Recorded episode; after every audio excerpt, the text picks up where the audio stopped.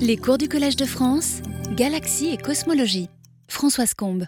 Bonsoir à tous. Nous allons commencer donc, cette séance sur les amas de galaxies. Donc aujourd'hui, on va avoir cinq semaines, cinq séances sur les amas. Donc aujourd'hui, ça va être des généralités un petit peu pour euh, introduire tous les concepts qui vont être euh, détaillés plus euh, à fond dans les autres semaines. Donc on va faire un aperçu de toutes les propriétés des amas et qu'on approfondira ensuite.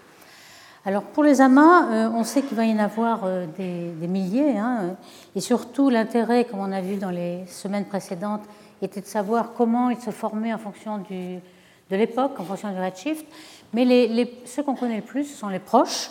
Alors on a déjà vu cette image de Toumas qui montre bien la Voie lactée ici en équateur, et puis les amas les plus proches, on voit Virgo qui est ici, l'amas de la Vierge, l'amas de Coma qui est très riche, et puis dans l'hémisphère sud, l'amas de Fornac, le fourneau, Persée, etc. On va essayer de les décrire. Ce sont les amas quand même qui nous ont appris le plus sur la physique des galaxies dans les amas et le, phénomène d'environnement riche. Et donc, euh, ils, apportent énormément d'informations. Donc d'abord, les définitions. Euh, amas et groupes de galaxies. La plupart des galaxies sont dans les groupes. Les galaxies isolées, c'est un petit peu plus rare, les galaxies de champ dans les vides. Euh, la plupart sont dans les groupes, mais ils ne sont pas dans les amas. Les amas sont vraiment les, objets très très denses. On peut les comparer par exemple à des grandes métropoles. Euh, les, groupes, c'est plutôt les villages, les petites villes, et les galaxies sont en général dans les groupes, beaucoup moins denses que dans les amas. Donc, euh, pour donner une idée des masses totales, un groupe, c'est plutôt 10 puissance 13 masses solaires, de masse totale avec la matière noire, 10 puissance 13. La galaxie, par exemple, la Voie lactée fait 10 puissance 12, donc euh, c'est peut-être une dizaine de galaxies de ce type. Et euh, les amas, c'est plutôt 10 puissance 14 à 10 puissance 15. Donc déjà, il y a 10 ou 100 fois plus de masse. le type de galaxie qui est euh, dans les amas sont plutôt des types éteints qui ont fini de former leurs étoiles, des elliptiques, des galaxies lenticulaires, alors que dans les groupes, et puis aussi encore plus dans le vide, ce sont des spirales et des irrégulières qui ont encore beaucoup de gaz et beaucoup d'étoiles à former. Donc ici, euh, on, rappelle quelques centaines à milliers de galaxies massives qui sont liées gravitationnellement dans les amas. On verra que les amas sont vraiment euh, liés depuis à peu près z égale 2, le redshift z égale 2. Euh, au-delà, on dirait que ce sont des proto-amas en train de se former. Et puis les structures au-delà des amas, on en a parlé dans les grandes structures les semaines passées, les superamas et super-superamas, euh, beaucoup ne sont pas liés. Donc ce sont les amas qui, correspondent à ces structures où les galaxies ont fait des dizaines de tours dans l'amas et sont vraiment liées à l'amas, alors que dans les superamas, ce n'est pas le cas. Donc c'est vraiment les premières structures euh, où l'effet d'environnement se fait sentir. Donc la taille typique, c'est quelques mégaparsecs. Mégaparsec, pour vous rappeler, c'est la distance entre la Voie lactée et Andromède, c'est 0,8 mégaparsec. Donc déjà, le groupe fait 1 mégaparsec. Et lorsque vous entassez 100 à 1000 galaxies dans un mégaparsec, c'est vraiment une densité très très grande. Le cœur, par exemple, fait 1 mégaparsec avec beaucoup de galaxies, 50 à 100, avec des luminosités, cette fois-ci, 2 puissance 10. La Voie lactée fait à peu près 3 puissance 10 euh, luminosités solaires avec ses étoiles. Les catalogues de galaxies, il y en a un certain nombre. Euh, George Abel, un astronome américain qui a fait un catalogue où euh, il en a catégorié 4000 et un peu plus. Euh, on s'en sert beaucoup. Il y a beaucoup, on le verra dans, au cours de l'exposé, beaucoup d'amas Abel qui viennent de lui. Et donc, comme je le disais, les amas le plus proche, l'amas de la Vierge dans le nord, Fornax dans le sud, qui sont à peu près à des distances de Virgo 17 mégaparsecs euh, le Fornax 20. Et puis Coma est très très riche, c'est le premier amas très riche, mais il est beaucoup plus loin, 100 mégaparsecs. Et il contient 10 000 galaxies. D'autre part, il n'y a pas que des galaxies dans les amas, il y a du gaz très chaud euh, qui émet en rayons X. Et ce gaz est à peu près virialisé, mis en équilibre, relaxé dans le puits de potentiel de l'amas. Donc plus le puits de potentiel est profond, plus la température sera élevée, puisque le puits de potentiel, c'est aussi la vitesse au carré des, galaxies, mais aussi des molécules. Lorsque le gaz est vraiment euh, presque homogène, selon le puits de potentiel, on aura soit 10 millions ou 60 millions de degrés, euh, ce que n'ont pas les groupes euh, comme par exemple le groupe local. Alors les groupes, justement, quelque chose de beaucoup plus commun, mais beaucoup moins massif, comme le groupe local. Le groupe local, nous, nous sommes ici, la, la Voie lactée. On a un certain nombre de petits satellites autour de nous, dont les plus gros peut-être les nuages Magellan, LMC, Large Magellan Cloud et SMC, Small Magellan Cloud, et puis d'autres qui sont de toutes petites naines qui ont perdu en fait leur gaz. On pense que c'est par euh, pression dynamique avec le gaz chaud qui est autour de la Voie lactée. Et puis Andromède M31, qui est la deuxième grosse galaxie de de groupe local, qui est entourée d'une spirale M33 et puis aussi d'un grand nombre de satellites. Donc ces euh, groupes sont plus petits évidemment que les amas, moins de 100 galaxies quand on compte tous les satellites. Ça dépend évidemment jusqu'à quelle masse on descend. Ils sont moins liés gravitationnellement, beaucoup plus lâches. Ils ont à peu près la même taille, mais avec beaucoup moins de galaxies, donc c'est beaucoup plus lâche. Et ils ont beaucoup plus de spirales. On voit que les deux principales galaxies ici sont des spirales avec beaucoup de gaz et qui forment des étoiles. Alors par exemple, euh, là vous voyez dans le fond une galaxie qui euh, était peut-être connue il y a très longtemps, mais récemment on a découvert il y a 20 ans qu'elle appartenait au groupe local, donc un certain nombre d'étoiles ici qui appartiennent à cette galaxie naine. Et elle a l'air d'être un satellite d'un compagnon qui est, une spirale, NGC 3109. Donc peut-être il y a une troisième composante au groupe local, on le verra, euh, autour de cette galaxie ici, et qui est à 1,3 mégaparsec de nous. Autour de Messier 31, on a euh, dénombré de plus en plus de satellites. Il y a la galaxie M31, elle est en interaction, il y a des queues de marée, des ponts, etc. Et une trentaine de satellites assez massifs. Autour de la Voie lactée, au début, il n'y avait qu'une douzaine de satellites. Maintenant, on est en train d'en découvrir depuis 2015 avec le Sloan Survey, on est en train de découvrir de beaucoup plus petits satellites, donc peut-être une cinquantaine, mais ils sont tout petits, de 30 parsecs de taille et euh, bien moins qu'un amas globulaire, par exemple, qui fait 100 euh, 000 étoiles. Donc euh, si on descend, descend, évidemment, on va en trouver beaucoup parce qu'on est très proche. Mais si on prend les mêmes masses de satellites, il y en a moins que pour Andromède. Alors voici en gros l'idée que l'on se fait de notre groupe local, donc Messier 31 avec un grand nombre de satellites, la Voie lactée et puis les petits nuages Magellan, et puis peut-être le troisième, euh, euh, composante de ce groupe local euh, avec Antlia et NGC 3109. Il y a aussi a été découvert dans, dans, le groupe local un alignement de ces satellites. Ils ne sont pas complètement au hasard, et ça, ça pose peut-être un petit problème on le verra. Par exemple, ici, vous avez la Voie lactée qui est vue de, profil, en grisé, et les satellites ont l'air de se placer. Alors évidemment, on connaît par leur vitesse et d'autres indicateurs de distance, on connaît la distance, on connaît la vitesse. On a l'impression qu'ils sont dans un plan polaire, euh, en train de tourner autour de, la Voie lactée dans, le plan polaire, ce qui ne se reproduit pas vraiment dans des simulations numériques de modèles standards euh, de matière noire froide. De même, autour d'Andromède, un papier qui, avait fait beaucoup de bruit à l'époque de Rodrigo Ibata avait montré qu'un grand nombre de satellites, pas tous, hein, il y en a quelques-uns qui ne sont pas, sont aussi alignés autour d'un plan polaire euh, et tournent autour de ce plan. Donc, euh, il proposait euh, des, scénarios de formation et on verra au cours de, des différents exposés comment on peut expliquer ce genre d'alignement. Alors, il y a aussi des groupes un peu plus compacts. Euh, on a vu que le groupe local et la plupart des groupes des galaxies étaient de l'ordre d'un mégaparsec. Ici, euh, il y a moins 5 ou 6 galaxies euh, très brillantes, comme la Voie lactée, qui sont encore plus compactifiées dans un plus petit volume. Par exemple, les, amas de Hickson. Hickson était un astronome canadien qui, dans les années 75-80, a dénombré au moins une centaine de ces amas. Vous en voyez un avec une galaxie vue par la tranche et deux autres galaxies ici. HCG, c'est Hickson Compact Group, justement. Et euh, pour bien euh, essayer de définir la différence entre groupe diffus, groupe compact et puis amas, euh, voici quelques chiffres. Hein. Le nombre de galaxies, dans un groupe, on a vu, ça dépend exactement jusqu'où vous descendez en masse, si vous comptez tous les satellites, mais au mieux 20, 20, galaxies. Dans les groupes compacts, ils ont été sélectionnés pour ne pas être comme des amas, mais avoir ensuite le vide autour d'eux. Euh, en fait, un amas compact, c'est un petit peu comme le cœur d'un amas très dense, comme l'amas de coma, mais euh, ils ont fait le vide autour, donc c'est pour ça que c'est quand même un groupe et pas un amas. Vous voyez que l'amas aura jusqu'à 1000 galaxies massives. Le contraste de densité entre euh, le groupe et puis le reste de l'univers, c'est la densité moyenne, est aussi grand dans le groupe compact que dans les amas. Donc une densité qui est un million de fois plus grande que la densité moyenne. La dispersion de vitesse entre les galaxies, alors dans les amas, elle est assez grande, 700 à 1000, et elle est fonction aussi du pic potentiel, donc de la masse de l'amas et de sa, taille.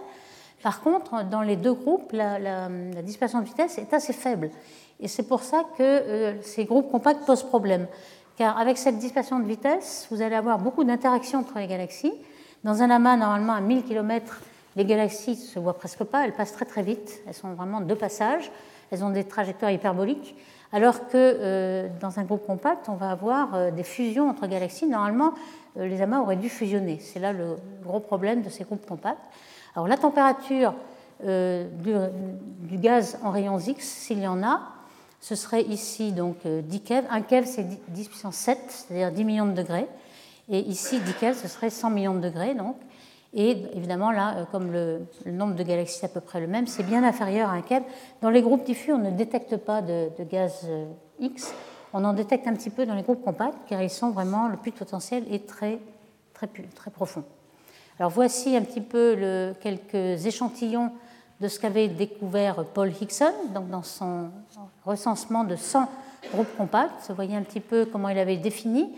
Euh, le nombre de galaxies qui était au moins égal à 4, mais qui pouvait aller jusqu'à par exemple 7. Ici, on a euh, le septet de Copeland. Et euh, il regardait la taille en angle, taille angulaire, θg, la taille du groupe par la distance, enfin le cercle que vous pouvez passer avec le centre des galaxies les plus lointaines. Et autour de ces galaxies, il n'y avait absolument rien dans un rayon de trois fois cette distance-là. Donc c'est vraiment le vide autour, euh, le, groupe compact est isolé. Ce n'est pas le centre, le cœur d'un amas de galaxies, en quelque sorte. Et évidemment, la brillance de surface est assez grande, elle est euh, au moins plus grande que 26 magnitudes par seconde carré. Il avait aussi remarqué qu'en fonction de la brillance, on avait beaucoup plus d'elliptiques. Ici, vous avez la fraction d'elliptique qui croît ici lorsque euh, la brillance de surface du groupe compact est assez grand, alors que les spirales sont beaucoup plus grandes lorsque la brillance est faible. On a l'impression qu'il y a une évolution, que les spirales, au bout d'un moment, vont fusionner et former des elliptiques. Donc, euh, c'est là le gros problème de ces groupes compacts. Ils ne devraient pas exister parce que les galaxies devraient fusionner. Alors, voici une petite simulation numérique de 5 galaxies qui ont à peu près la dispersion de vitesse de 150 km par seconde. On voit en fonction du temps qu'elles euh, fusionnent deux par deux. Elles ont beaucoup d'interactions. Elles, sont vraiment liées euh, deux à deux et au bout d'un certain temps, qui est euh, un milliard d'années, donc très peu devant l'âge de l'univers, on devrait former un seul objet au centre. Pourquoi voit-on tant euh, d'objets compacts, de groupes compacts, alors que leur durée de vie est très faible? D'où euh, les hypothèses au départ, c'était bon, peut-être que ces groupes compacts sont des projections sur la ligne de visée, ne sont pas vraiment réelles. Au départ, on n'avait pas toutes les vitesses, donc on avait juste l'aspect en morphologie. Lorsqu'on a eu toutes les vitesses, cette hypothèse ne tient plus. Euh, les galaxies sont vraiment liées, elles sont à la même vitesse, sauf peut-être un ou deux intrus, mais euh, l'essentiel est que tous ces groupes sont, réels. Donc soit euh, on pourrait dire aussi que les halos noirs, alors on, ne sait pas, on ne les voit pas, hein, les halos noirs de chaque galaxie, est-ce qu'ils sont vraiment toujours concentrés autour des galaxies ou bien ils ont mis en commun leur halo au cas où ce serait vrai, à ce moment-là, il y aurait moins de friction dynamique, parce que la friction dynamique est proportionnelle à la masse de chaque objet. Donc l'objet perdrait de la masse en perdant son halo. Et on aurait beaucoup moins de friction, mais ça, disons, ralentirait euh, la, fusion. On pourrait gagner euh, peut-être 50% du temps, mais ça ne résout pas le problème. Euh, la solution, c'est plutôt que ces amas sont en effet instables. Ils sont en train de fusionner. On en voit quelques-uns qui ont une grosse galaxie au centre et quelques petites autour. Donc ce sont ce qu'on appelle des groupes fossiles. C'est-à-dire que c'est un groupe compact qui est devenu une seule galaxie et que finalement, il y a beaucoup d'autres groupes qui vont devenir compacts et c'est un état stationnaire en quelque sorte et donc ils ne sont pas du tout stables. Alors dans ces groupes compacts, on a détecté euh, un petit peu de rayons X euh, dans certains, donc ils sont vraiment assez... Euh, le puits de potentiel est assez puissant pour qu'on voit du gaz chaud. Par contre, dans les groupes diffus, on n'en voit pas du tout et euh, on se pose la question du nombre de baryons. En fait, il y a beaucoup moins de baryons que ce qu'on pourrait s'attendre. Euh, normalement, on s'attend à une fraction de baryons par rapport à la matière noire qui est de 17%. 17%, c'est la fraction universelle. Dans tout l'univers, on a à peu près en, matière 17% de matière qui sont de la matière ordinaire. Euh, dans les amas de galaxies, on a vu que le gaz chaud faisait une fraction de la masse non négligeable. Parfois, dans la de coma très riche, c'est dix fois plus de masse dans le gaz chaud que dans les galaxies. Donc il faut le prendre en compte. Et dans les amas, on commence à tendre à trouver presque les 17% quand on fait toute la somme de la matière ordinaire. Dans les groupes, pas du tout. On en est loin, c'est-à-dire qu'on n'a que 4% de la matière euh, total qui est sous forme de baryons. Où sont tous ces baryons Donc les gens le cherchent. en fait, sans doute, il doit y avoir du gaz chaud à l'intérieur de l'amas, peut-être même du gaz froid en multiphase. Et évidemment, il est trop diffus pour émettre en, ultraviolet, ce serait plutôt une température ultraviolette. On va le chercher en, absorbant. En les, raies d'absorption aussi, du gaz ionisé, puisque le gaz doit être assez chaud. Et on en voit de temps en temps, enfin c'est assez récent, un papier récent qui montre que certains groupes, on a vu euh, par absorption un petit peu de gaz en UV, du gaz diffus, mais on est loin de trouver tous les baryons, donc le problème de où sont tous ces baryons euh, reste encore. Donc on va maintenant s'intéresser un petit peu plus, au-delà des groupes, aux amas. Donc ici, euh, vous avez une vue un petit peu d'ensemble, la galaxie est au centre de tous les amas qu'il y a inférieurs au rayon de 300 mégaparsecs autour de nous. Vous voyez en rouge qu'il y a des vides aussi, il y a le vide de Boots, Capricorne ici, euh, et Virgo est très proche de la, Voie lactée, Coma un peu plus loin, vous pouvez reconnaître quelques amas, mais on va, les décrire peut-être quelques-uns un par un par exemple, l'amas de la Vierge à 17 mégaparsecs, euh, vous voyez que les galaxies principales étaient déjà connues de Messier, puisqu'il avait catalogué dans son catalogue, hein, Messier 86, Messier 84. Euh, il avait euh, beaucoup d'objets qui n'étaient pas des galaxies, hein, c'était au XVIIIe siècle, il ne savait pas que les galaxies existaient, mais il pensait à des nébuleuses, et ces nébuleuses, les principales, étaient connues. Alors la principale, c'est Messier 87, qui est au centre de, de l'amas de Virgo et qui possède le trou noir le plus euh, massif, un milliard de masses solaires, que l'on va peut-être d'ailleurs cartographier avec l'Event Horizon Telescope. Il est assez proche pour le faire. Et voyez un petit peu la taille. Euh, on a à peu près la moitié de la distance entre la Voie lactée et Messier 31. Donc la distance sera à peu près ici. Donc dans, cette, dans ce volume qui est pourtant petit, on a un grand nombre de galaxies déjà avec euh, pas mal de galaxies spirales et elliptiques. Alors ce qu'on voit ici, c'est un, résumé de tout l'amas de Virgo, où on voit Messier 87 serait au centre. En orange, vous voyez le gaz rayon X, donc euh, le gaz très chaud, qui est une partie euh, très importante de la masse de l'amas. Et ce que vous voyez ici, ce sont certaines galaxies spirales qui ont été cartographiées avec la raie de H1 21 cm, donc le gaz neutre atomique H1. Et euh, les galaxies ne sont pas à la bonne taille. Hein. Pour mieux les voir, on a multiplié leur taille par un facteur 10. Donc elles sont 10 fois plus petites en réalité. Mais euh, c'était pour voir un petit peu comment euh, les galaxies perdent leur gaz lorsqu'on arrive au centre de l'amas. Vous voyez que plus on est à la périphérie de l'amas, plus les galaxies sont grandes en hydrogène, donc elles ont tout leur réservoir de, gaz. Et lorsqu'elles rentrent, hein, on va le détailler plus en détail dans plusieurs exposés, euh, on va avoir de la pression dynamique qui va balayer le gaz. Et lorsque euh, vous avez une galaxie spirale au centre, vous voyez qu'elle a beaucoup moins de gaz euh, qu'au bord. Donc on va perdre très, et on aimerait quantifier un petit peu l'efficacité de cette perte de gaz. Les galaxies, lorsqu'elles rentrent dans, un environnement riche, vont perdre leur gaz. Et c'est certainement pour cela que vous avez beaucoup de gaz au centre qui est devenu chaud par les chocs, les interactions de galaxies et qui rayonnent en, rayons X. Donc les couleurs, d'ailleurs, c'est les vitesses. Euh, les bleus sont les petites vitesses, c'est jusqu'à rouge les plus grandes vitesses. Alors, au centre de, la, de, Vierge, vous avez Messier 87 qui est une, ce qu'on appelle galaxie centrale et qui est très particulière. Toutes les galaxies centrales d'Ama euh, sont en général euh, acquièrent toute la masse. Elles ont beaucoup de galaxies qui fusionnent avec leur propre galaxie et elles sont aussi le réceptacle de tout ce gaz vous avez vu qu'il y a beaucoup de gaz chaud et ils vont se refroidir au centre de l'amas. Donc euh, la galaxie centrale est alimentée en gaz euh, en permanence. C'est pourquoi euh, très fréquemment, même la plupart du temps, les galaxies sont actives, ont un noyau actif. Vous voyez ici une image de Messier 87 en radio. Vous avez un jet radio cartographié avec le VLA en continuum centimètre, en centimétrique de longueur d'onde. Et euh, vous voyez un jet d'un côté. Alors si vous n'en avez pas de l'autre, c'est simplement un effet de boost relativiste du gaz qui vient vers vous.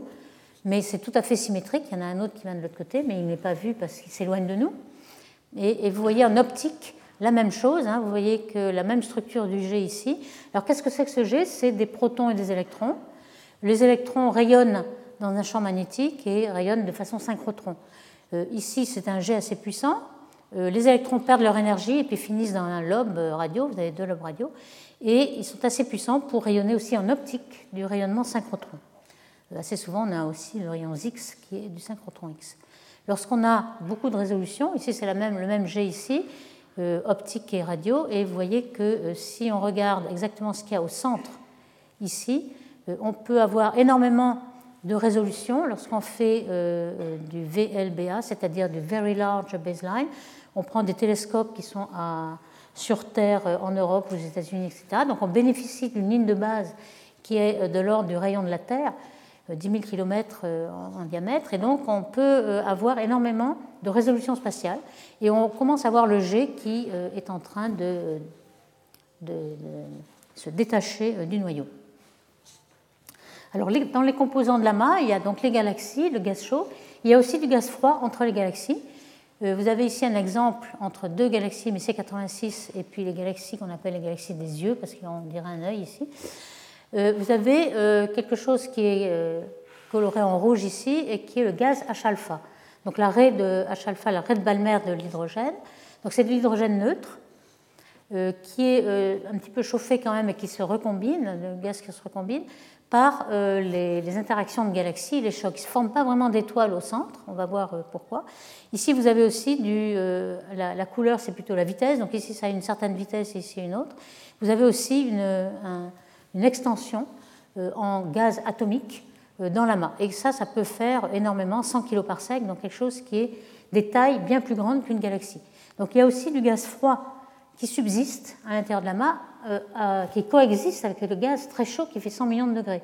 Donc ce n'est pas quelque chose d'exclusif. la densité du gaz très chaud, elle ne fait même pas une particule par centimètre cube, donc c'est très poreux. Et on peut avoir du multiphase, du gaz froid, du gaz chaud, du gaz tiède, etc. Vous avez non seulement du gaz, mais vous avez aussi euh, des étoiles. Alors ce qu'on voit ici, ce sont euh, une photo optique, c'est même les deux galaxies que vous avez ici, là, euh, ces trois-là, ce sont les mêmes.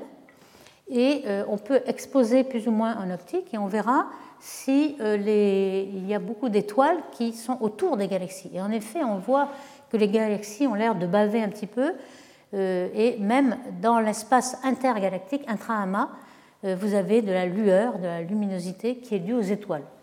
Euh, si on fait un, filtre médian, on smooth un petit peu, on lisse, on voit encore plus. Et ici, évidemment, quand on smooth un peu plus, on voit que les galaxies sont beaucoup plus grosses. Et puis, il y a aussi des queues de marée et des, étoiles qui sont à l'intérieur de l'amas. Euh, évidemment, elles sont beaucoup moins lumineuses, elles ne sont pas aussi concentrées que dans les galaxies, mais lorsqu'elles occupent un grand volume, ça commence à faire une masse significative euh, qui est comparable presque à, la masse des galaxies. Euh, L'amas de Fornax, qui est à 20 mégaparsecs, alors ici c'est dans l'hémisphère sud, il est composé de deux morceaux. Vous avez un morceau autour d'une galaxie centrale ici, 1316, euh, qui est très active, qui est un jet radio, une galaxie bien connue spirale entre les deux morceaux. Vous avez un autre morceau ici. Vous voyez, un mégaparsec, c'est toujours la taille typique d'un amas. Et le deuxième morceau serait plus au nord. Vous retrouvez cette galaxie qui est entre les deux. Euh, en général, comme vous le voyez dans les euh, régions denses de galaxies, vous n'avez plus de spirales. Hein. les spirales sont en dehors. Elles vont euh, se faire balayer de leur gaz et de leurs étoiles. Et ici, on a la galaxie principale de l'amas, 1399. Ici, vous avez identifié toutes ces galaxies. Donc la première partie au nord et la partie au sud, avec la galaxie spirale. récemment, une étude avec ALMA, c'est-à-dire du gaz moléculaire dans ces galaxies, pour savoir si elles ont un réservoir pour former des étoiles, euh, a montré justement qu'il y avait un très fort euh, effet d'environnement sur ces galaxies qui perdent leur gaz lorsqu'elles arrivent au centre et forment beaucoup moins d'étoiles. Alors cette galaxie dans le, dans le groupe sud de Fornax, vous voyez qu'elle est en train d'interagir avec une galaxie voisine. Ces deux galaxies voisines, on le retrouve là. Et en orange, vous avez le G radio, qui est aussi cartographié en VLA. Euh, voyez un petit peu, ces jets sont gigantesques, ils sont beaucoup plus grands que les, deux galaxies en train d'interagir. Quand on fait un zoom sur cette galaxie, euh, ce qu'on voit avec le HST, c'est beaucoup de poussière.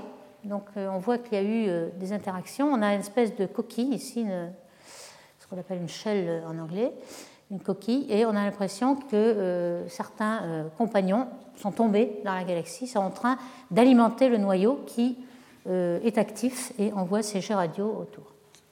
Alors ces galaxies au centre des amas, on les appelle cannibales aussi au CD.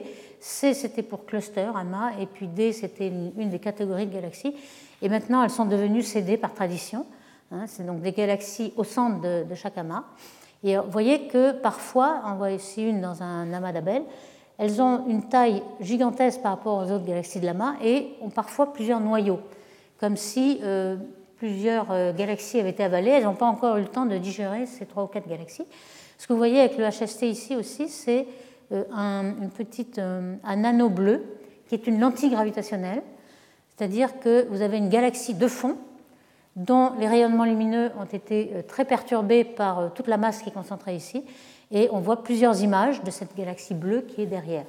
Donc par cette lentille gravitationnelle, comme on va le voir, on peut déduire beaucoup de choses sur les masses de ces galaxies euh, gigantesques qui sont au centre. Alors voici un petit peu euh, pour comparer les tailles d'une galaxie ordinaire. Alors M31, c'est quand même une grosse galaxie, hein, peut-être un peu plus grosse que la Voie lactée. Mais C87, qui est quand même la galaxie la principale, la cannibale au centre de Virgo, et puis il y a certains amas qui sont encore plus riches et qui ont des galaxies qui sont vraiment gigantesques par rapport aux galaxies ordinaires. donc c'est vraiment ces galaxies cannibales qui ont mangé beaucoup. Elles sont très diffuses au bord, comme si elles avaient avalé beaucoup de gaz. Et en général, elles sont alignées selon les filaments, parce que les galaxies arrivent dans les filaments cosmiques et elles sont alignées selon euh, la structure, la grande structure autour de l'amas. Alors d'autres amas, euh, comme l'amas de Persée, a été très très étudié. On a beaucoup appris avec celui-ci. Il est assez loin aussi. Euh, cette galaxie, qui est la galaxie centrale de l'AMA, euh, vous voyez qu'il y a des, petites, comme, euh, des petits filaments roses qui sont des filaments de gaz ionisé H-alpha. Donc, enfin, ionisé qui recombine en, gaz neutre, puisque c'est l'arrêt de Balmer. Donc, on va faire un petit zoom sur cette galaxie centrale d'AMA. Vous voyez un petit peu les, filaments. il s'agit probablement, ici c'est un H-alpha, une image, vous avez aussi dans l'arrêt de la, molécule H2 euh, qui a des raies de rotation très élevés, puisque c'est une molécule symétrique, donc ce sont des raies quadrupolaires euh, très élevées, donc euh, une transition rho vibrationnelle. Elle s'observe à 2 microns avec le télescope Canada-France Hawaii, télescope, ici c'est FHT. Et vous voyez que ce sont les mêmes filaments qui sont à la fois en gaz ionisé, atomique et moléculaire et qui euh, subsiste avec le gaz très très chaud à 100 millions de degrés que vous avez dans la main. Vous avez ici euh, l'évidence que du gaz est en train de tomber, du gaz chaud de l'amas est en train de tomber sur la galaxie centrale euh, qui est active et donc alimente en permanence le noyau actif qui rejette un jet radio. Ici, vous avez la galaxie centrale. Alors, ce que vous avez en jaune-vert ici, ce sont c'est la vision de Chandra, du satellite Chandra, c'est-à-dire un satellite X en rayons X, donc tout le gaz qui est à 100 millions de degrés ici, voyez qu'il n'est pas vraiment très homogène, il y a des cavités. Ces cavités sont creusées par euh, les jets radio. La galaxie centrale est ici, il y a de la poussière qui vient compliquer un peu le, schéma, mais en gros on voit deux cavités et qui sont creusées par les jets radio autour de la galaxie centrale. Et euh, ces jets radio donc, euh, compriment un petit peu le gaz qui est plus dense ici, qui se refroidit plus, et qui finalement va retomber sur la galaxie centrale. Donc il y, a un, petit phénomène de rétroaction ici, on aura l'occasion de revenir là-dessus, parce qu'on apprend beaucoup dans cette action entre le trou noir euh, central, euh, qui repousse le gaz, et puis finalement qui, entraîne le refroidissement du gaz qui va retomber sur, sur le trou noir qui est alimenté en permanence. L'amas de coma, lui, est à 100 mégaparsecs. il est double, il y a deux composantes. Euh, une composante autour d'une galaxie NGC 4889 et l'autre. Vous voyez qu'il y a quand même énormément de petites galaxies. Donc c'est très très dense. Vous voyez ici 260 kg par sec, c'est encore euh, beaucoup. C'est le quart de la distance entre Andromède et la Voie lactée. Donc vous avez une densité énorme de galaxies dans un petit volume. Et ce qu'on voit aussi dans, Coma, c'est euh, à l'œuvre le balayage du gaz. Ici, vous avez une vision, une image du gaz très très chaud euh, en rayons X, donc une image de Chandra. Et vous voyez une queue ici très droite autour d'une galaxie qui s'appelle Descent. Et cette queue est, vue à la fois en rayons X et puis en H-alpha. En H-alpha, vous l'avez en rouge ici. Euh, on la voit encore mieux ici hein, par l'instrument MUSE, hein, qui est un spectro euh, optique au VLT, Very Large Telescope de l'ESO. Et euh, ceci, c'est euh, l'image du H-alpha, donc on l'a redressé, mais c'est cette queue-là, ici que l'on voit, qui est vu encore dans d'autres exemples. Hein. Ici, vous avez en bleu la, queue en rayons X. Donc on a l'impression vraiment que lorsque cette galaxie, qui était une spirale, hein, on le voit en HST, c'est le blanc, la galaxie est une spirale au départ, et lorsqu'elle rentre dans l'amas, elle est balayée. Disons, le, fait qu'il y ait beaucoup de gaz chaud, même s'il est peu dense, euh, balaye le gaz et euh, on a l'impression qu'elle est dans le vent euh, de l'amas, donc des queues qui sortent ici en rose, c'est le H-alpha. Donc tout ça, on va le comprendre et savoir un petit peu comment les galaxies évoluent dans un environnement très très riche. Alors dans Coma, il n'y a pas que des galaxies elliptiques, hein, puisque toutes les spirales vont tomber devenir des, des, elliptiques, mais on a aussi découvert très récemment qu'il y a énormément de galaxies ultra diffuses. C'est une euh, sorte de galaxie euh, très difficile à voir. Vous les voyez ici grâce au Subaru. Subaru est un télescope euh, à Hawaï des Japonais qui est très, très puissant et qui a un spectro très performant. Donc dans, cette, dans cet article ici, on a vu 854 de galaxies ultra diffuses. On en voit quelques-unes, elles sont entourées de vert ici. Donc il faut les entourer pour qu'on les voit. Hein. Ce sont des galaxies qui sont très diffuses, mais elles ont à peu près la taille de la Voie lactée, elles ne sont pas compactes. Parce que dans les amas, il y a aussi des, objets très compacts. Euh, on comprend mieux les objets compacts parce qu'ils euh, ont été très balayés, tout l'environnement a été balayé, il ne reste plus que le cœur. Là, pas du tout. Et ça pose un problème. Comment ces objets-là n'ont-ils pas été balayés par euh, tout l'environnement, le gaz chaud et les interactions de marée des galaxies?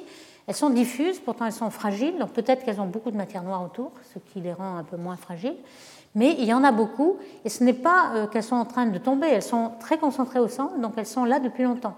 Elles sont liées avec l'amas, et euh, on pense qu'il y en a plus que 1000 en fait, il y en a 854 qui ont été vues, mais elles sont vraiment concentrées euh, vers le centre de l'amas. D'où il faudra expliquer toute l'existence de ces galaxies ultra diffuses qui sont observées surtout dans les amas, un petit peu dans le, dans le champ, mais beaucoup dans les amas. Alors, on a vu qu'il y avait du gaz froid, du gaz chaud, des étoiles. Il y a aussi des amas globulaires qui sont euh, dans l'espace intergalactique, intra-amas. Vous avez ici un papier récent de Madrid et al. qui euh, cartographie ici le nombre par seconde carré, donc le rouge, un grand nombre ici, d'amas globulaires. Donc les amas globulaires, hein, ce sont des amas d'étoiles qui sont très compacts, de 10 à 100 000 étoiles. Et donc on peut les voir de loin, donc à 100 mégaparsecs, les amas, euh, même si on ne voit pas étoile par étoile, on voit les amas. Et vous voyez qu'entre les galaxies, il y en a énormément. Donc d'où viennent ces amas globulaires? Euh, Certainement, ils ont été formés dans les galaxies, puis dans les interactions des galaxies, lorsque la masse est formée, ils ont été éjectés des galaxies et finalement ils se retrouvent dans, dans, l'espace intra-amas. Euh, ici, il y a à peu près 22 400 autour, c'est énorme on peut s'interroger sur les profils de lumière et de masse de ces amas.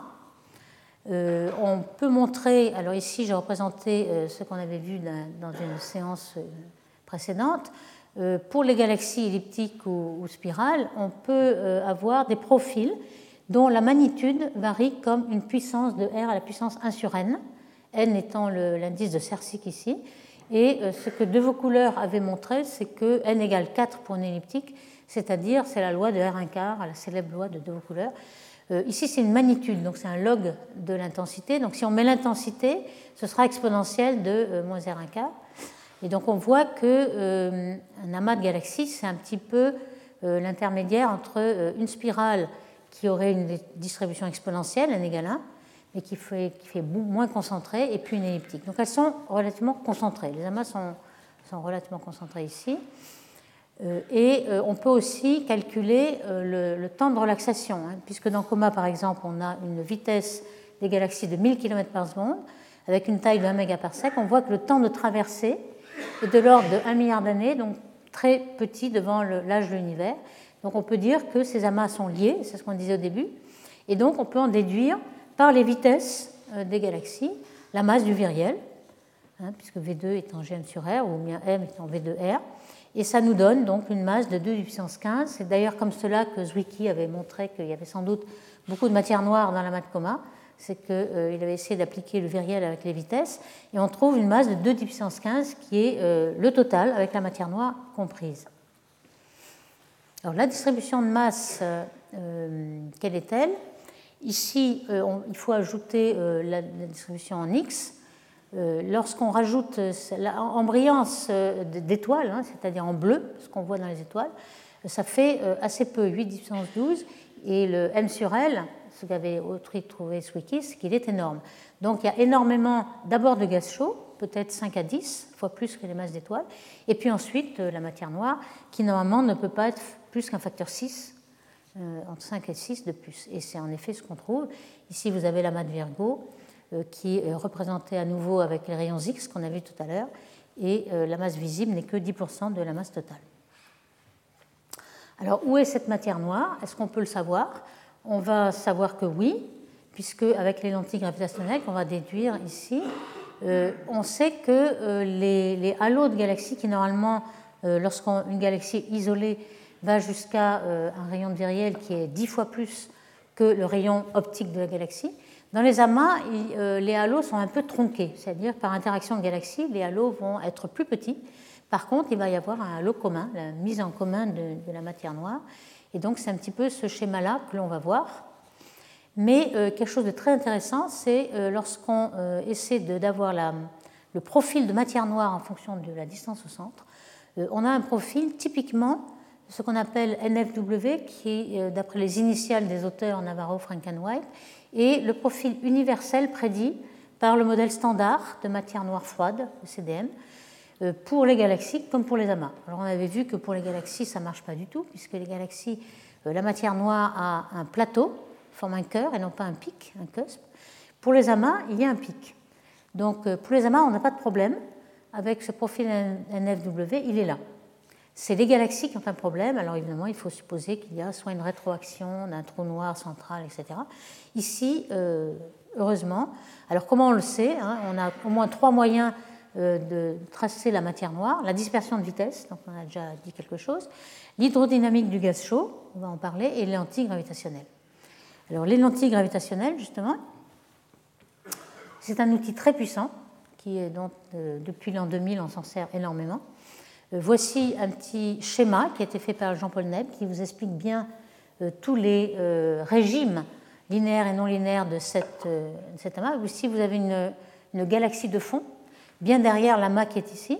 Et vous voyez que très loin de l'amas, du centre de l'amas, on est un tout petit peu dévié mais pas beaucoup. Et donc, c'est ce qu'on appelle euh, lentille faible, ou bien cisaillement cosmique. On va avoir des petites déformations des galaxies qui seront un petit peu euh, allongées, mais pas plus. Et là, pour, euh, pour le détecter, il va en falloir en mesurer des milliers.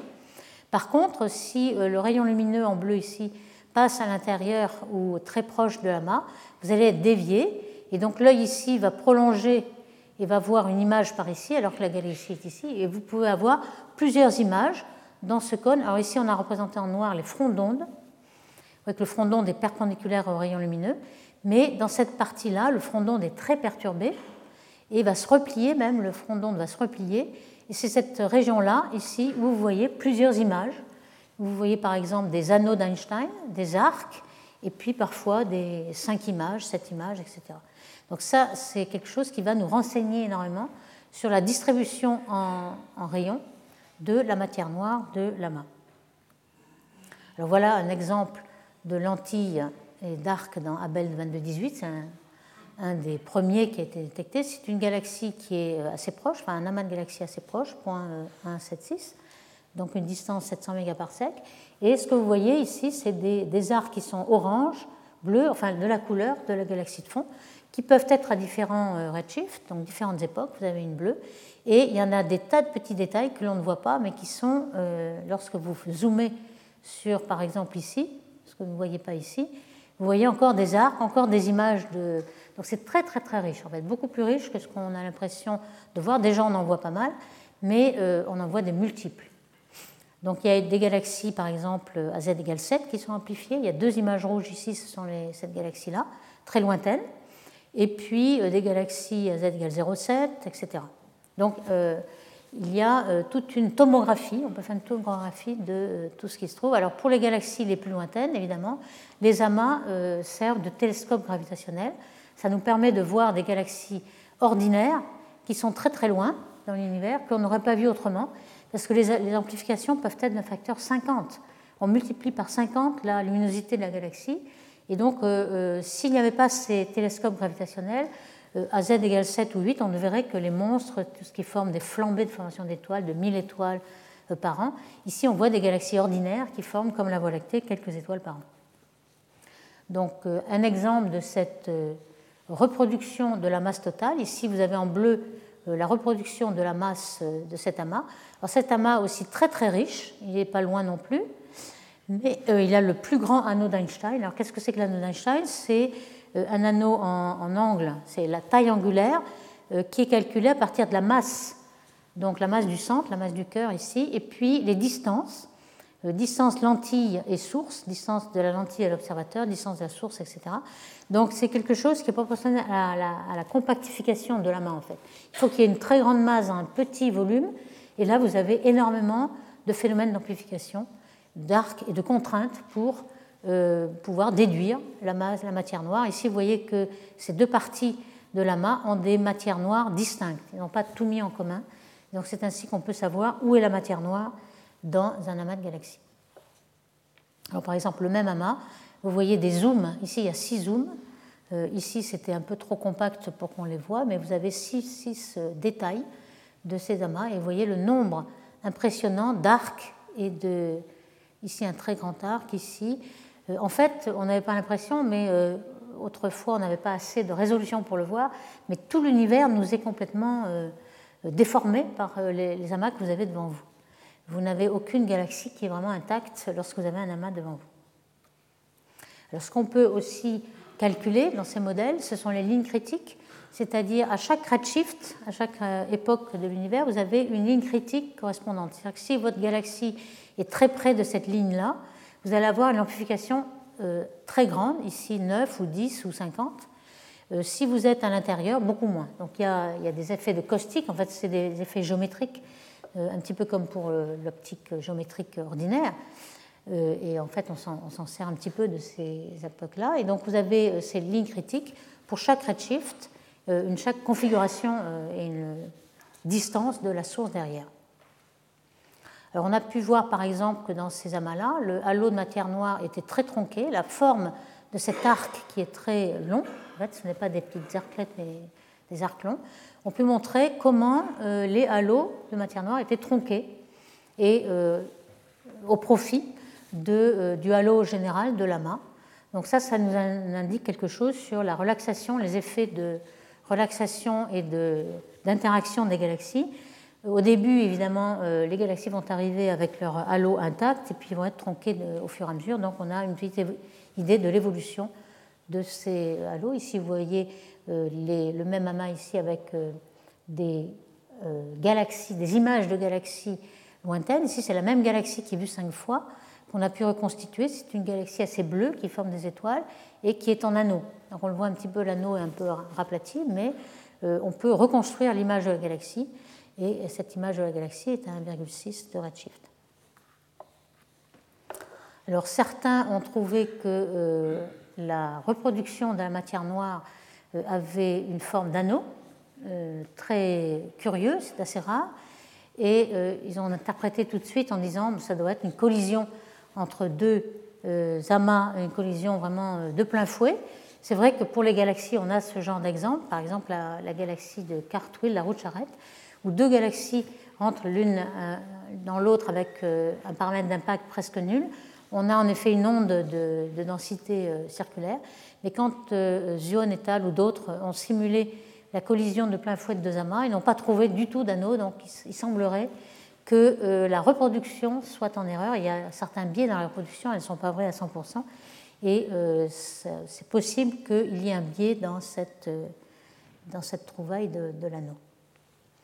Alors la, fonction de luminosité des galaxies, quelle est-elle hein En fait, elle est un petit peu dans les amas comme dans le champ on a ce qu'on appelle une fonction de Schechter, euh, donc le nombre de galaxies entre L et L plus DL en fonction de la luminosité.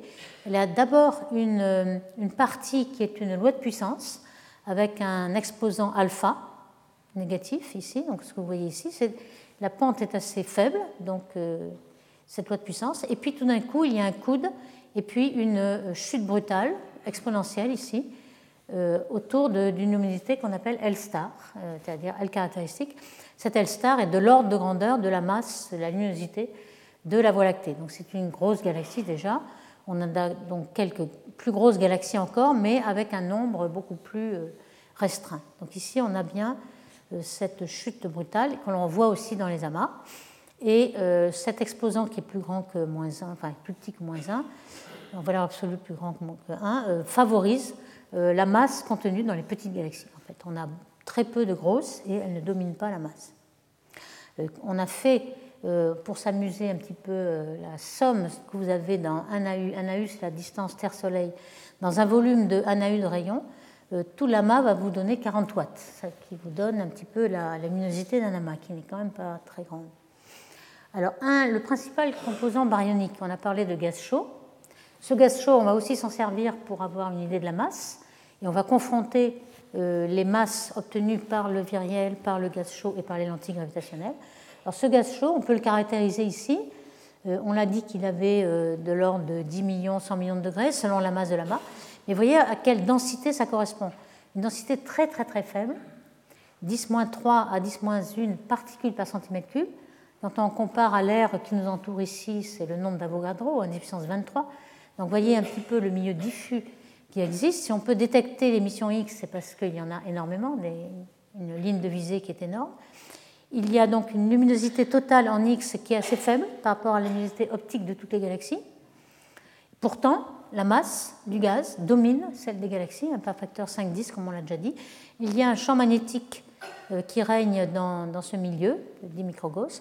Et surtout, il y a la métallicité. Métallicité, ça veut dire abondance des éléments, l'oxygène, le fer, jusqu'au fer.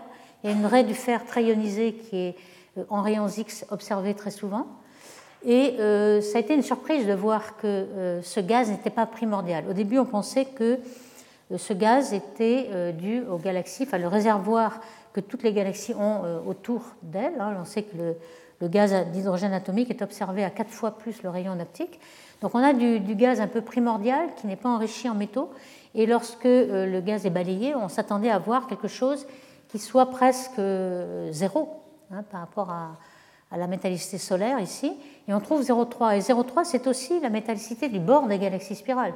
On a une métallicité solaire à 10 kg par sec, mais au bord, on a 0,3. Donc finalement, on retrouve la métallicité du, du, bord des galaxies. Et surtout, on pense que ce milieu a été brassé et enrichi par les supernovae des galaxies qui rejettent euh, leur, euh, tout ce qu'ils ont brûlé dans une, étoile et rejeté ensuite, tous les éléments sont rejetés.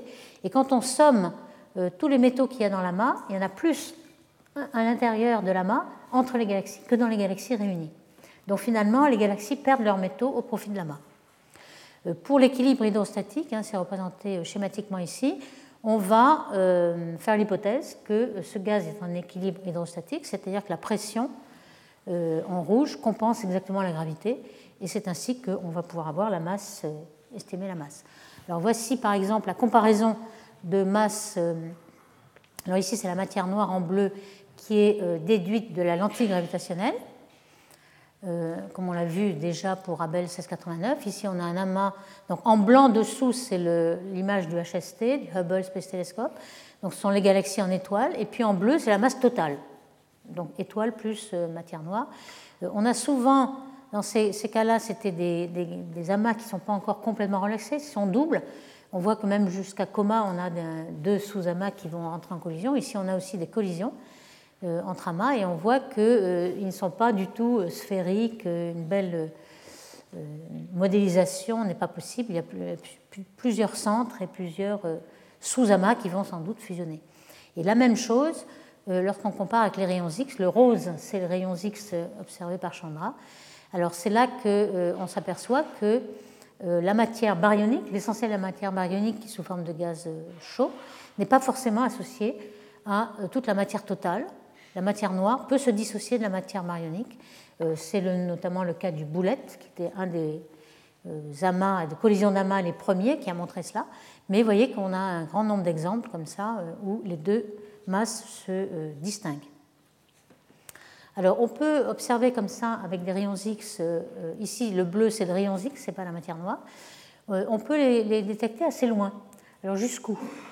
Ici, on commence à avoir un, amas qui est presque parmi les plus lointains détectés, z égale 1.75. le bleu, c'est le rayon X.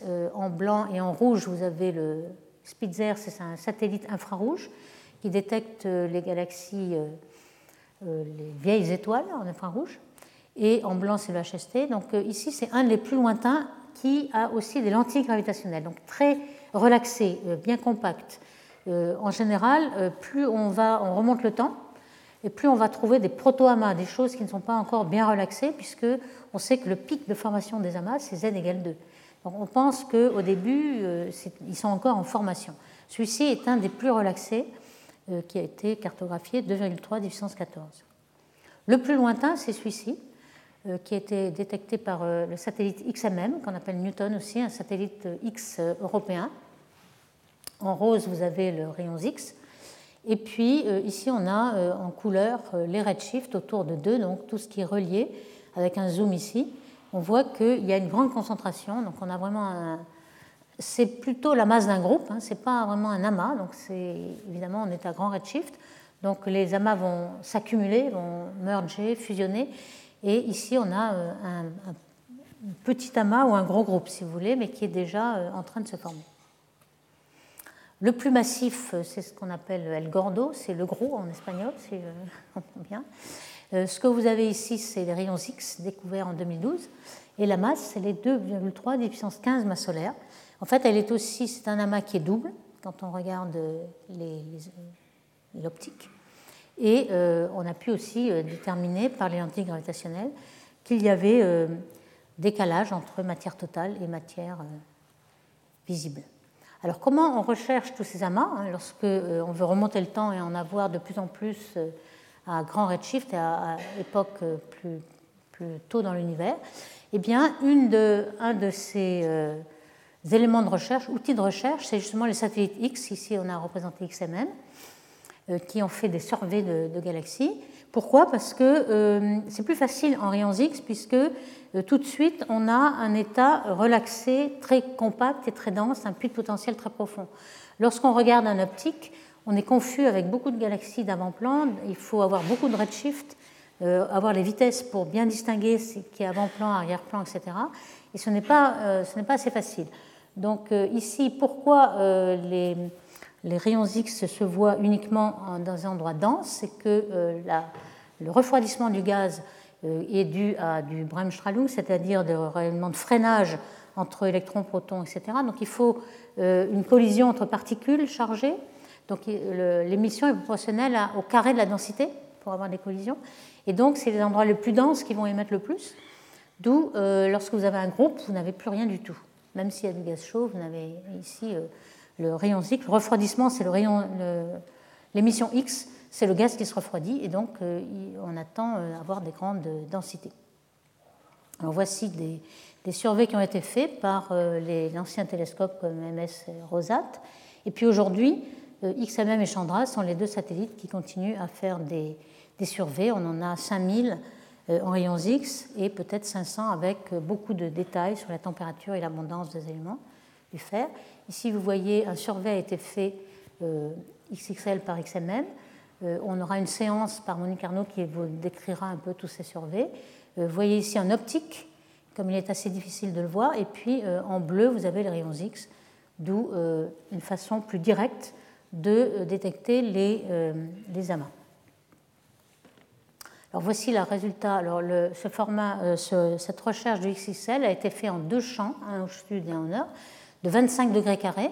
La taille de la Lune qui fait 30 minutes vous donne un peu la taille euh, de, l'ensemble. 25 hein. degrés carrés, c'est une portion du ciel assez grande. Euh, il y a au total en source X 12 000 sources, mais ce ne sont pas toutes des amas. Les amas, ce sont les petits points, enfin les, cercles rouges, lorsqu'on a détecté des amas. Donc euh, il y en a à peu près quelques centaines ici. entre 0,05 de redshift et 1. Au-delà, il commence à être difficile de détecter les amas on va voir qu'on a d'autres moyens de détecter au-delà. Et l'autre moyen, c'est justement euh, l'effet Sunev-Zeldovich, euh, qu'on détecte, qu'on va détailler un, peu plus lorsqu'on aura un séminaire de Namila Aganim. Euh, qu'est-ce que c'est que l'effet Sunev-Zeldovich Les deux noms de physiciens russes qui ont découvert cet effet. C'est la, la, collision entre un photon du fond cosmologique micro-ondes, le vestige du Big Bang, qui aujourd'hui est à une température de 2,7 degrés K. Donc on, sait qu'on est baigné dans tous ces photons-là. Ces photons rencontrent un amas de galaxies, donc euh, le bleu c'est euh, euh, l'amas en gaz très chaud, en rayons X. Donc ici vous avez des électrons qui sont très énergiques. Et on a ce qu'on appelle comme terme inverse, c'est-à-dire qu'un échange d'énergie lorsque l'électron rencontre le photon. Pourquoi il est inverse? Parce que d'habitude au laboratoire, c'est l'électron qui gagne de l'énergie à partir du photon. Ici, c'est l'électron qui est plus énergique que le photon qui est euh, millimétrique, donc euh, micro-ondes. Et donc le, photon va être bleui, va être décalé vers le bleu. Et on va pouvoir le détecter ici, par exemple, par l'antenne de 30 mètres de l'IRAM qui détecte justement du millimétrique à 2 mm. Vous avez ici la, représentation, le spectre du corps noir hein, de ce fond cosmologique. Euh, qui est un vrai corps noir et qui pique à 1,2 2 ou 3 mm.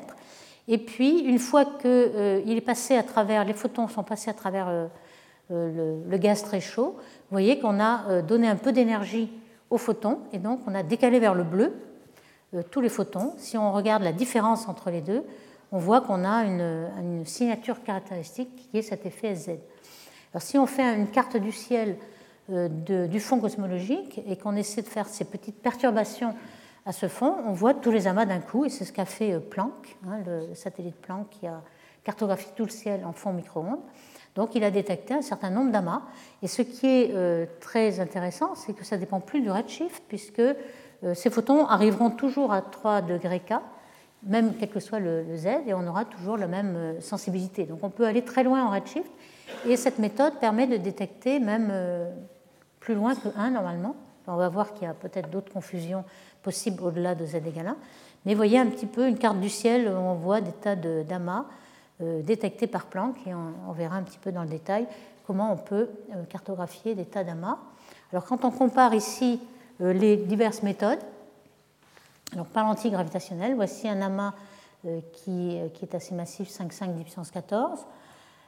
Ici on voit en rouge, ça ne se voit pas trop, mais en rouge c'est l'optique et en blanc, c'est l'antigravitationnel. Vous voyez qu'on a euh, à peu près euh, une vision cohérente et qui est euh, détectée par le Planck dans le Sunel-Zeldovich. Donc on a les trois façons de détecter l'amas et qui donnent des renseignements tout à fait complémentaires.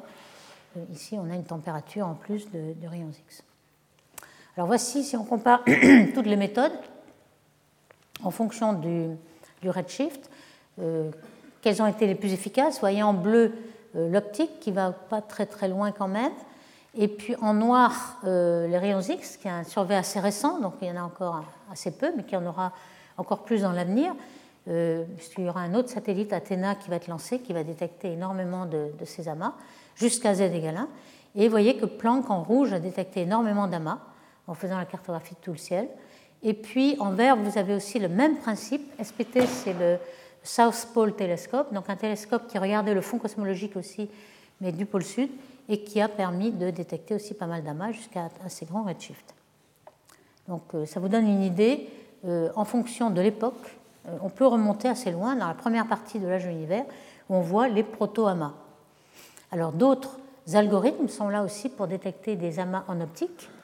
Euh, on les recherche, pourquoi c'est proto-amas Parce qu'au-delà de z égale 2, on appelle ça proto-amas, ce n'est pas un amas vraiment relaxé. Et euh, comment on peut les trouver? On n'a pas vraiment de condensation optique. Alors ce qu'on cherche, c'est les radiosources. Comme je vous ai présenté tout à l'heure, au centre de Virgo, on a une radiosource, au centre de Persée aussi une radiosource. Pourquoi? Parce que les galaxies cannibales au centre reçoivent beaucoup de gaz et sont en permanence alimentées et émettent des jets radio. Donc si euh, ces radiosources, on peut les détecter assez loin, on peut peut-être supposer que ce sont le centre d'un amas de galaxies. Donc c'est une façon de les trouver. On a essayé de chercher toutes les sources qu'on appelle FR2.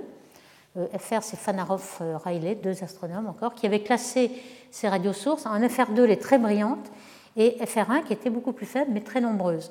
Alors on a déjà fait toutes les FR2, maintenant on regarde les FR1 qui sont 100 fois plus nombreuses. Et euh, il y a des programmes comme ça qui essaient de détecter autour de ces radiosources euh, des euh, zones concentriques pour savoir si en optique, dans les surveys, par exemple le survey de Cosmos qui a regardé avec le Hubble euh, des degrés carrés de ciel, est-ce qu'on trouve un amas? Et en effet, on peut en trouver ici. Vous avez en couleur les surdensités. Euh, en bleu, c'est 2 ou 3 sigma. En rouge, c'est vraiment une condensation.